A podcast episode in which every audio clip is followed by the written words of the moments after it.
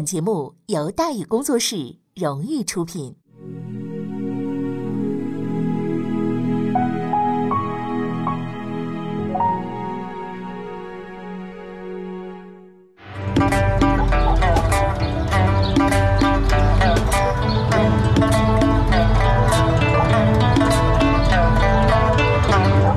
说书唱戏劝人方，三条大道走中央，善恶到头终有报，人间正道是沧桑。给您续上一杯茶，我慢慢的说，您细细的品。听大禹话说，明朝。除了咱们广播直播以外啊，我们还在喜马拉雅独家网络发布。各位呢，可以登录喜马拉雅手机和电脑客户端，搜索“大禹茶馆”，选择收听。上期节目咱们说到哪儿啊？咱们说到兵围玉山，马贵功亏一篑，收拾残局，明军整顿军队。玉山战役之后啊，明军开始收拾残局了。第一件事儿就是整顿军队，马贵啊亲自出马。把战败的士兵呢重新呢集结起来，并且向朝廷打报告，要求增兵。不行了啊，再不打，这这个再不增兵，我就打不了了。第二件事，第一件事整完军队，第二件事就整人嘛，也就是追究责任了嘛。首当其冲的就是杨浩嘛，这位仁兄自然没个跑，让你组织撤退，你怎么就逃跑了呢？仗打成这样，作为主要责任人，处罚是免不了的，被言官狠狠的参了一本，搞得皇帝也震怒了，本打算把他批了。有大臣求情，这才罢官免职，没挨那么一刀啊！当然了，这位仁兄这事儿没说完呢啊，后边还有。善后处理圆满结束，可是接下来这事儿啊就麻烦了，怎么麻烦了呢？日本方面也不是说玉山战役打完了以后，日本方面就乘胜追击啊，这个借着这股劲呢就能攻过来，也不是，也力不从心了，他就很想和谈，打到这个时候，仗打成这模样，说独占朝鲜那是不敢想了。可是毕竟这家本家底儿都已经给搬出来了，本钱投入的太多了，多多少少还是希望能捞点呢这个好处啊，挽回点面子，这才好走人嘛。可是明朝这边呢死硬派，哎，咱也不谈判，你要打呢咱们就打，你别说割地赔款，路费我都不给你出，是不是？而且呢没有任何妥协退让的意思，谈这玩意儿是谈不拢了。可是要打呢这边也打不起来。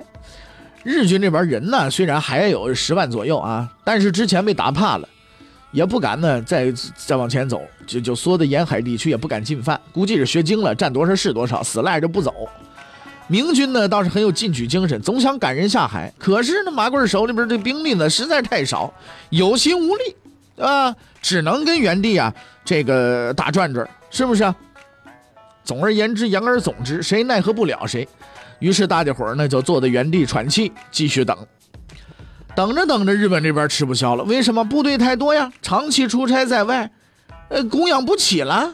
这国内都出去打仗去了，没人种田了，只能陆续的往回拉人。在朝日军人数呢，随即就减至了八万。而与此同时呢，明朝军队呢却源源不断的开入朝鲜，加上马贵之前呢整顿的新军，总数反正是再加上朝鲜乱七八糟搁一块儿，他妈七八万人也有了。明军从未如此强大，日军又从未如此弱小。于是马贵认为行动的时候到了。万历二十六年七月，马贵再次做出了部署。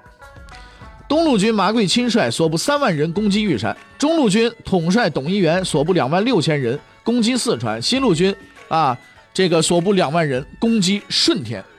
啊，打吧，反正是咱们就这么来那么一回，是吧？当然，西路军这边这个统帅呢是刘廷啊。九月七日，三路明军正式出征。这一次也没有假象，也不用转弯，也不用什么主攻啊，什么什么这个这个什么背后侧侧翼了，怎么掩护的？没有这个，所有军队直奔他们的对手。哎，咱们就就来吧，你是不是？哎，这撸袖子，咱们干就行了。在当时这个麻贵看来，选择这时候出征那太好了。这次距离上次出征已经有半年左右啊。各部休整完毕，而在此期间呢，锦衣卫也来凑了把热闹。事实证明，这帮人除了当特务、干间谍有一套，探明了日军的虚实和实际兵力，并且提供了大量的情报。这帮人也挺厉害，是吧？那出于对特务同志们的信任，加上手里边有兵，哎，马贵相信最后的胜利这就要来了。但是他又错了，马贵不知道啊，锦衣卫的工作呀。虽然是卓有成效的，但是并不是尽善尽美的，因为有一条最为重要的情报他们没有知道。万历二十六年八月份，丰臣秀吉病死于日本，三十六岁，啊，不是六十三岁啊，说反了，六六十三岁。这位日本历史上的一代枭雄算是死了，他这个野心呢也随之而去，归于梦幻了。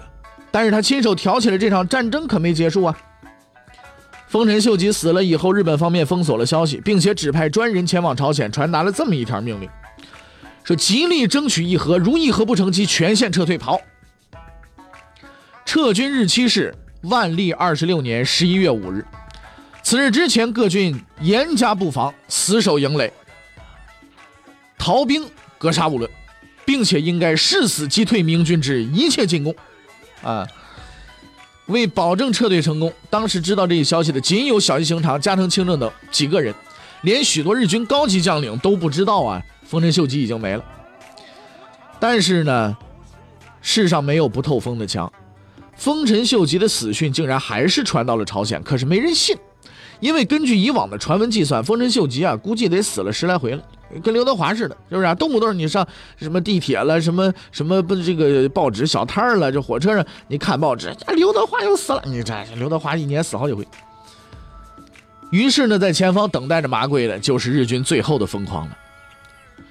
第一个到达目的地的是西路军主帅刘听啊，刘听字子申，江西洪都人，就是今天南昌啊。应该说这是一个名副其实的猛人。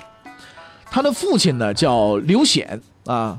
是明军的高级军官，呃，而且呢，经常的领兵出战，啊，基本上没怎么在家待过。但值得夸奖的是呢，虽然说他在这个呃家里边啊不怎么待，可是呢，他这孩子的这一个教育工作做得特别好。刘挺同志呢，呃，这个学习一点都没耽误。刘显打仗那是带着儿子去的啊，从小就在军营待着，吟诗作对基本上那是不可能了。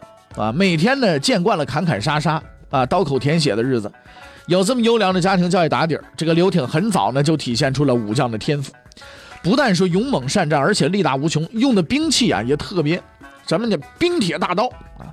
所以冰铁到底是啥成分呢？现在已经没人知道了，但是它那个重量呢是史上有记载的，杠叫什么重量？一百二十斤！嚯，你说现在拎一百二十斤出去，哎呀，我拎四十斤米我都累得够呛，是吧？你况且离一百二十斤还得打仗，这玩意儿了不得。当然了，这个一百二十斤大刀呢，你要说真得的了，说练一练也举还是能举起来的啊，身体还成，能举起来。不过这个刘挺同志啊，不光举，而且人用，具体用法叫什么？史料形容是这样的：他这个大刀啊，这玩意儿叫轮转如飞，呵，那在手上那刷起来，刷刷刷刷刷的了不得。你可这个不寒而栗呀！我这刀，你说，啊，这真是那有金箍棒的那个、那个、那个用处了，是不是？磕着即死，碰着就伤啊！啊，你想一百二斤加上重力加速度，刷刷刷甩起来，跟个车轮一样，了得吗？在战场上用这种兵器，那真是想低调都不行。所以刘婷很快出了名了，而且还有特别响亮的外号，叫刘大刀。刘大刀不但手里这家伙实在，人也实在，说砍就砍，从来都不带含糊的。万历初年，刘显奉命去西南呢讨伐蛮族，大刀兄虽然才二十来岁，也跟着去了，并且在战场上那是表现极端的活跃，勇猛无畏，立下了战功啊！从此他就再也没消停过。万历十年，他又跑到了缅甸，把当地人打了个落花流水。连连连说实在的，连那个大螺旋桨去的，你是一百二十来斤那个带刃的大螺旋桨，咣咣咣出去了，那那受了受不了吗？那这么一打完了以后啊，因功被升为游击，之后呢又舞着大刀，听从祖国的召唤啊，哪里需要就砍哪里，是吧？这个全国各地都留下过他的身影啊。到朝鲜战争前夕啊，他已经升任了参将了，是吧？仗虽然说打起来了，但是呢没他什么事。也没人想用他，于是大刀兄呢坐不住了，自己提出申请，我我带兵我上朝鲜前线我打仗去。朝廷一想，耶这反正这人闲着也是闲着，是不是？去就去吧，那去吧，啊，就批了个文就去了。刘挺运气还是不错的，刚到朝鲜没多久升了官了，当上了副总兵，啊。但是在这次战争当中啊，他却并不是主角，因为他资历太浅，而且上面还有更猛的李如松呢，所以在朝鲜这几年很少承担主战任务，基本上就是配合吴维忠、扎大寿等人作战。嗯，到了万历二十三年，明军撤军的时候，他奉命呢就留在朝鲜了，帮助朝鲜训练军队，当上了教官，直到再次开战，哎，派上用处了。在当时的覆巢明军当中啊，有三支公认战斗力最强的队伍，分别是李如松的辽东铁骑、吴维忠的戚家军，还有刘挺的车军。作为武将世家子弟，刘挺也有一支隶属于自己的特殊部队，叫车军啊。他没有辽东铁骑的迅猛，也不如戚家军善战，但是呢，却被日军认为是最难应付的军队。车军共计五千余人，以呢川人为主啊。与辽东铁骑和戚家军不一样，它是一支混合部队，除了步兵，还有骑兵，还有火枪兵。当然了，车军嘛，还有大车。具体战法是这样的：每逢出战，骑兵先行，步兵和火枪兵推着大车往前走。敌人出现的时候，即迅速将大车围成一个圆阵，啊，组成车阵。火枪兵以此为屏障，用火枪对敌发动齐射，完成第一波攻击。待敌军锐气已尽之时，发动骑兵由车阵之内冲出，击垮敌阵，然后步兵出击追击残敌。很明显，这是一种攻守兼备的战法。守的时候滴水不漏，攻的时候锐不可当。凭借着这支部队，刘挺赢得了无数次战斗的胜利。所以他一直坚信，在自己的大刀和车军面前呢，所有的敌人都将崩溃，小叶行长，不不不在话下。自入朝以来，小叶行长的大部分时间都待在顺天，和其他人不一样的，他这个脑袋是十分清醒的。所谓清朝灭明了，那那是纯属胡扯，痴人说梦啊，跟着混世就完了。现在呢，那个痴人已死啊，梦也结束了，就等着收拾包袱回家得了。可是这事儿呢，八字还没一撇，就来了送行的了。而且看架势，这是要直接把自己往海里送。万历二十六年九月十九，刘挺部逼近顺天。小叶行长和刘挺交过手，他也知道他手底下车军的厉害。但此时此刻面对这可怕的对手，他却并不慌张，因为他已经找到了克制车军的方法。其实这方法呢，并不神秘，简单来说就是两个字，哪两个字呢？就是不打。反正我也打不赢你嘛，我索性我就不理你，不就完了吗？我看你还能怎么？你不就车就你还能推着车就直接推我城墙来吗？对不对？那敌人死不出，因为刘挺这个阵势，他首先是一个守，完了才是攻。你想他对手不出来跟你打，这刘挺没招了。我不能把车围上来之后，我这个来呀来呀，是吧？李呀，是吧？一次前锋，是吧？这这事情不能干，不能办，对吧？这只能命令部队强攻。但是这个大车呢，咱们也说了，不能直接开到城墙上去，也不能说呢用炮去轰去，这这车也没有炮，它不是坦克，又不能撞墙。小叶行长的坚守营垒，凭借有利地形，多次的把刘挺的部队给击退了，进攻受挫，这么着没办法，那只能是暂停攻击了。既然说打不下来，刘婷想得了，和小叶行长聊聊得了。当然和以往一样，这次也不是真谈啊，就是聊聊。是，如果评选被忽悠次数最多的将领，小叶行长排第二，估计没人敢往第一去。这哥们儿不但多次被忽啊，还一举这个举一反三，加上了忽人的行列，是吧？这个按说呢，他在这一行的这个资历啊，应该是不会再相信这个和谈这类的话了。开始也是这样，刘挺连续派出了三批使者，小叶行长不信，回去。嗯，但是刘大刀不依不饶，一定要把阴招耍到底，又派出了第四批使使者。这次小叶行长终于信了，他准备出城和刘挺谈判。然而关键时刻，明军里边出了叛徒了。哎呀，泄露了刘挺的计划，小叶行长又缩回去了。从沈维静开始，再到李如松、刘挺，谈了无数次，被骗了无数次。说实在的，小叶行长啊，估计啊，你打死他，下辈子再投胎，他也不会再搞谈判了。刘挺正确的认识到了这一点，所以他改变了策略，全力监督部下攻城。但是日军啊，防守非常严密，多次进攻毫无进展。刘挺毫不气馁，亲自上阵指挥战斗。然而十月三日这一天，他却突然停止了攻击，因为在这一天，他得到了中路军的战报：董一元到达四川的时间是九月二十日，而他的对手是岛津义弘。三年前，当丰臣秀吉听到僧人宣读的诏书，明白自己已经上当的时候，怒火中烧的时候，曾经对沈维敬和杨汪说过这么一句话：“且留十万子兵于彼，后天朝处分。”联系上下文，这句话的真实含义就是：我把石曼子和他的兵留在朝鲜，我看你们怎么办。石曼子是谁呢？就是岛津义弘。作为日本九州地区的诸侯武将啊，岛津义弘啊，不是丰臣秀吉的嫡系，恰恰相反，在丰臣秀吉统一日本的过程中呢，他是一个极其顽固的死硬派，硬到全国基本都被打服了，他还在跟那挺着呢。然而丰臣秀吉呢，却对他十分欣赏，多次的重用他，原因是什么？简单嘛，好用嘛，对不对？那好用的谁不愿意多用呢？日本人这个性格特点就是一根筋，而九州地区呢，则将这种传统精神发挥到了登峰造极的地步。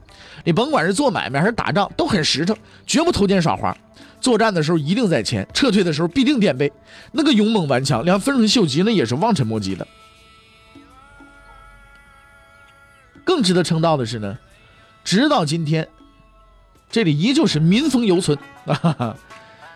比如说是黑社会了，经过多年改良啊，而今在东京干这行的都是西装革履，讲究秩序，对吧？遵纪守法，山口组嘛，是吧？连收保护费都讲纪律啊！进门了之后，随便谁什么什么之类的，是吧？都在这，从来都不随意捣乱，是吧？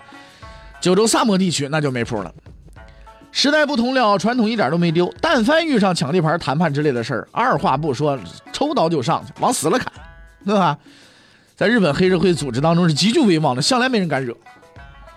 岛津义弘和他这个第五军呢，就属于这一类型的。那个作战特点是勇猛、凶残、不怕死，即使是寡不敌众，那也敢打，那是日军的战斗主力。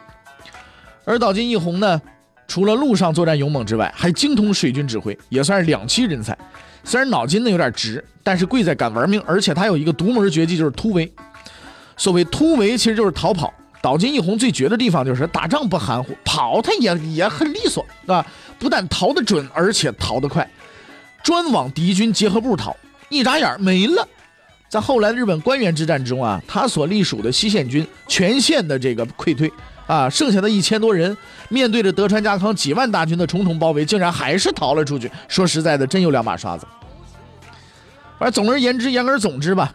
这个人呢，能攻善守，经验丰富，可以算是朝鲜战场上的日军名将了。相对而言，中路军指挥董一元呢就低调多了。这个人名气一般，才能一般，兵力也一般。日军两万人，他也就两万六，是吧？但是这位一般的人呢，有个不一般的先锋啊，这个人叫李宁。当然了，他不是体操运动员啊。这位仁兄的脾气可以说是尽人皆知，每天呢喊打喊杀，见到日本人就拔刀，连使者都砍。差点坏了李如松的大事儿对吧？咱们之前讲过。现在呢，他表现的机会到了。九月二十七，明军刚刚到达四川，他就等不及了。二十八，哎，晚上的时候就率军一千，连夜就冲入了四川城内。日军准备不足啊，被冲得七零八落的。但是毕竟人多势众嘛，随即组织反击。李宁啊，由于过于靠前，被日军围攻了，结果战死了。但是他这个死啊，死的相当的值。董一元率领大军随后赶到，一顿猛砍猛杀，全歼守军，击毙日军大将项梁风赖。主将川上忠实身负重伤，率领一百余人逃进内城。内城的守备啊，就是岛津义弘，他倒不怎么慌张，因为城内还驻扎着第五军主力一万来人，而且地势险要，三面环水，易守难攻，所以他打定算盘，在此坚守，等候援军的到来。话虽这么说，但当明军进攻的时候，他才发现自己这个算盘是打错了。董一元呢，虽然才能平平，但是呢，他不是个善茬，他压根儿就没想过派人去硬攻去。地形如此险要，还是用炮比较合算啊。十月初一，总攻正式开始了。明军在离城百米之处布下了阵地，架设大量弗朗机炮，对准城内猛烈的轰击。城内日军死伤甚多，而且火光四起，顾此失彼。一向镇定自若的岛津义弘也不镇定了，当即集合部队，准备发挥他的逃跑绝技。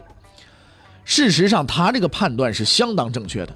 明军的炮火已经扫清了外围，城门也已经被打破了，大批的明军已经集结待命，只等一声令下冲入城内。而此时的日军被轰的已经是晕头胀脑，毫无斗志，即将完全崩溃。俗话说得好，三分天注定，七分靠打拼。现在拼已经拼过了，七分已经到手了，接下来就是那三分了。前方已经没有阻拦了，啊！董一元下达了总攻的命令。正当他准备拿下最后三分的时候，一阵猛烈的巨响却轰鸣而起，就在董一元身后。爆炸发生在明军部将彭信谷的大营之中，并且引发了营中火药连锁效应。许多明军士兵被当场炸死，火光冲天而起，军心顿时大乱。事后调查证实，引发此事不是日军的伏兵，也不是什么忍者之类的破烂玩意儿，而是安全工作疏失，失火了。这玩意儿真没办法，那命苦不能怨政府，点儿背不能赖社会啊！混乱之中，明军不知所措，尽以为是被敌人抄了后路，纷纷逃窜。眼看到手的四周城就此落了空。原本打算溜号的岛津义弘来了精神了，出城发动攻击，明军大败。四川之战以失败告终，明军损失惨重，退守晋中。日军侥幸取胜，不敢追击，依旧是固守原地。因为此一战，岛津义弘名声大振，在日本国内被捧上天了啊，称为叫“鬼石曼子”。其实说穿了，这位仁兄胜利秘诀就一条，就是运气嘛，对不对？但是无论如何，赢了就是赢了，输了就是输了，而输了的结果是很严重的。因为除了西路军刘挺以外呢，此时的麻贵也正处于进退两难之际。那么麻贵面对的又是什么样的情况呢？欲知后事如何，且听下回分解。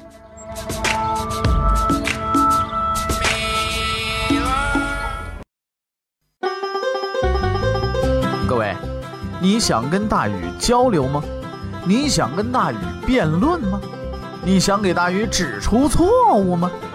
来微信吧，微信搜索订阅号“大禹茶馆”，哎，就能实现了。记住啊，宇是宇宙的宇。